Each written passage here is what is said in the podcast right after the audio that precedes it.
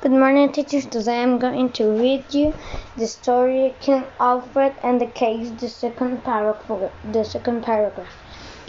In those days, a king did not have a very easy life. There was war almost all the time, and no and one else could lead his army into battle as well as he. And soon between running and fighting, he had a busy time. Thank you.